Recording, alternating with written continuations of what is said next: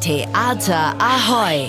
Alles zu Hamburgs Theatern bei Ahoy Radio. Termine, Kritiken und Verlosungen. Hier bekommt ihr einfach alles.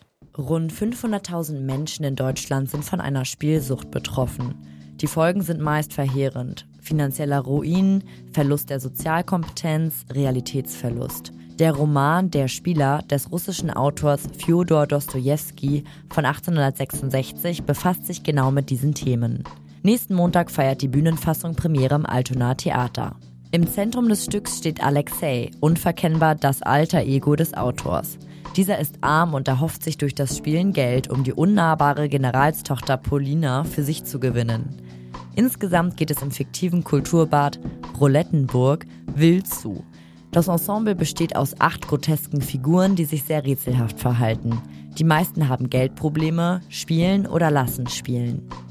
Die Hauptrolle Alexei wird von Jascha Schütz gespielt. Letztes Jahr hat er für seine Darbietung in dem Stück Wojcek, das im Theater Das Zimmer zu sehen war, den Rolf-Mares-Preis verliehen bekommen. Gibt es da überhaupt irgendwas, das den erfahrenen Schauspieler in der Rolle des Alexeis herausfordert? Dieses Auf und Ab, was die ganze Zeit in diesem Stück passiert, von hochfliegender, von hochfliegendem Enthusiasmus bis zur tiefsten Tragödie und dabei immer diese Spannung drin halten, so die ganze Zeit auf Zack sein. Das ist schon sehr herausfordernd, was aber sehr viel Spaß macht. Das Anschauen des Stücks macht auf jeden Fall auch Spaß, auch wenn die Message tragisch ist. Wenn wir so weiterspielen wie bisher, werden wir alles verspielen. Grundsätzlich glaube ich, dass die Message hinter dem Ganzen auch sein soll, menschliche Abgründe, wenn wir die Chance bekommen, dann verspielen wir alles, was wir haben. Also es ist dann doch sehr tragisch und glaube ich auch von Dostoevsky in einer ziemlich schweren Zeit geschrieben, was sich da sehr widerspiegelt. Die Geschichte enthält auf jeden Fall Parallelen zu Dostojewskis verzweifelter Lage, die er selber um das Jahr 1865 durchlebte. Nach dem Tod seiner Frau und seines Bruders verspielte er sein ganzes Geld und ging daraufhin einen sehr riskanten Deal mit einem Verleger ein. Für einen Vorschuss von 3000 Rubel versprach er, innerhalb eines Jahres einen Roman zu schreiben.